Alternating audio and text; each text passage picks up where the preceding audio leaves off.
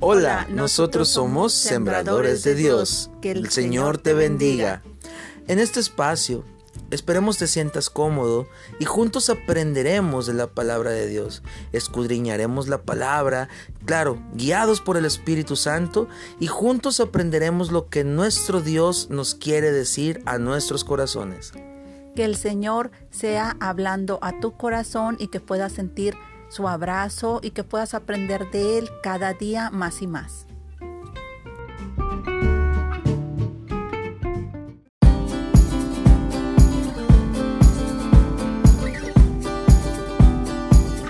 Muy buenas tardes mis amados hermanos, Dios los bendiga. Nosotros somos sembradores de Dios y mi esposa y yo les mandamos un muy fuerte abrazo. Hermanos, estamos hablando del tema de Jesús como intercesor, como intermediario, de, de, de Jesús como eh, con estas tres funciones que estamos hablando, hablamos de Jesús profeta, hablamos que su manera de interceder por nosotros fue como la de un profeta. Muchas referencias del Nuevo Testamento hablan que Jesús eh, obró como profeta, trabajó como profeta para Dios y nos dio la profecía de que Él volverá, una profecía de darnos esperanza. Ayer hablábamos, hermanos, como introducción al segundo oficio de Cristo, que es el de sacerdote. Primero, los sacerdotes eran aquellos que ofrecían holocausto, ofrecían sacrificio por el pueblo. Había diferentes tipos o diferentes motivos. Hacían ofrendas de paz, ofrendas por expiación, había ofrendas especiales, ofrecían incienso, hacían, tenían muchas funciones. Ellos trabajaban en el templo sagrado de Dios. Recordemos que los, los levitas no tenían heredad, ni parte, ni suerte. Ellos estaban siempre sirviendo a Dios. Y una vez al año se escogió un sacerdote especial que entraba al lugar santísimo y él ofrecía un sacrificio especial para perdón del pecado del pueblo. Bueno, mis amados hermanos, Jesús funge como sacerdote y al mismo tiempo como sacrificio. Vamos a leer el libro de Hebreos capítulo 5. Va a ser el libro que vamos a estar leyendo mucho sobre este tema. Dice, porque todo sumo sacerdote tomado de entre los hombres es constituido a favor de los hombres en lo que a Dios se refiere.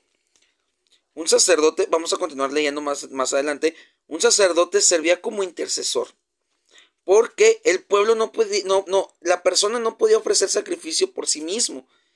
Tenía que hacer ese trabajo una persona que tenía el papel de sacerdote.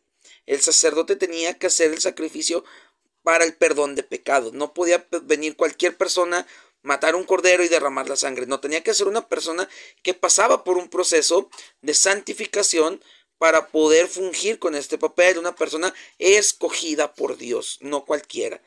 Y dice, para que presente ofrendas y sacrificios por los pecados, para que se muestre paciente con los ignorantes y extraviados, puesto que él también está rodeado de debilidad.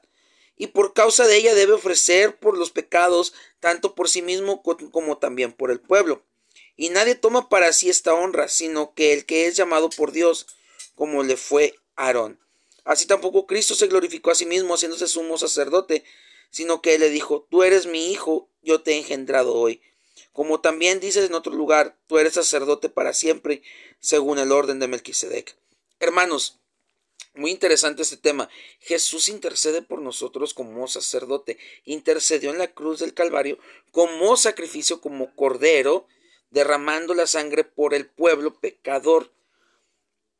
Pero aquí dicen hebreos que el sacerdote de la antigüedad tenía que también ofrecer sacrificio por él cuando cometía pecado, cuando cometía falla. Mas Jesús nunca comete falla, nunca comete pecado, pero él se ofrece como el cordero inmolado de Dios.